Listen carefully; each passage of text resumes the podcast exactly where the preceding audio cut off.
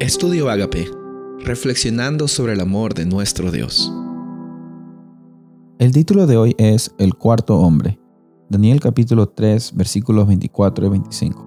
Entonces el rey Nabucodonosor se espantó y se levantó apresuradamente y dijo a los de su consejo, ¿no echaron a tres varones atados en el fuego? Ellos respondieron al rey, es verdad, oh rey. Y él dijo, he aquí yo veo cuatro varones sueltos que se pasean en medio del fuego sin sufrir ningún daño, y el aspecto del cuarto es semejante a hijo de los dioses. Después de la respuesta de los jóvenes hebreos a Nabucodonosor al decir que ellos no adorarían a la estatua, Nabucodonosor se enfureció muchísimo.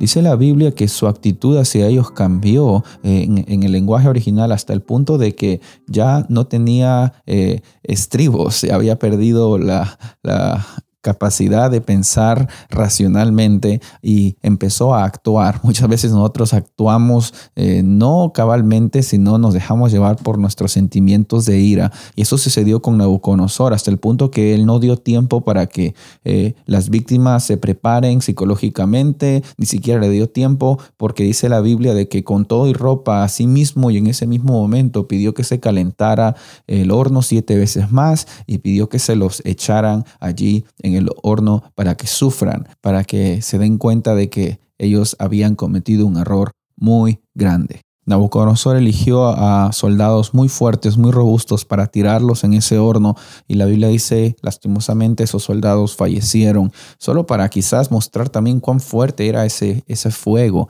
y cuán fuerte a veces también son nuestros problemas, cuán fuerte a veces, eh, cuánto queman a veces nuestras dificultades y aflicciones. Pero recuerda esta historia, así como eh, las pruebas son fuertes y queman como ese fuego en aquel horno, en esa llanura de era un fuego muy potente, pero no hay fuego tan potente del cual nuestro Dios no nos pueda librar.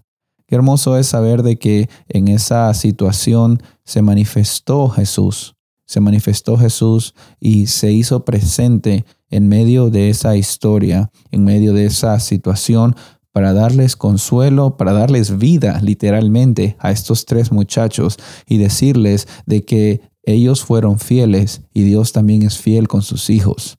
Eh, Nabucodonosor se quedó totalmente sorprendido hasta el punto de que cuando vio a esa cuarta persona, él dijo, él era como semejante a los hijos de los dioses. En aquellos tiempos, ese era un término que era usado de una forma como frase para mostrar de qué tipo de naturaleza era eh, el individuo en el cual se estaba refiriendo. Y qué hermoso es saber, ¿no? Que tenemos un Dios que está dispuesto a estar con nosotros en medio del el fuego de nuestros problemas y las tribulaciones. Y Nabucodonosor fue el primero que se dio cuenta de que el Dios de estos tres jóvenes, de estos tres jóvenes hebreos, no era un Dios cualquiera, era un Dios real y era un Dios poderoso. En la Biblia vemos historias de cómo Dios libera muchas veces a sus hijos, pero también vemos historias en las cuales no, aparentemente no hay un final feliz. Eh, Dios por alguna razón decide liberar a algunas personas y por alguna razón permite de que otras pasen por dificultades.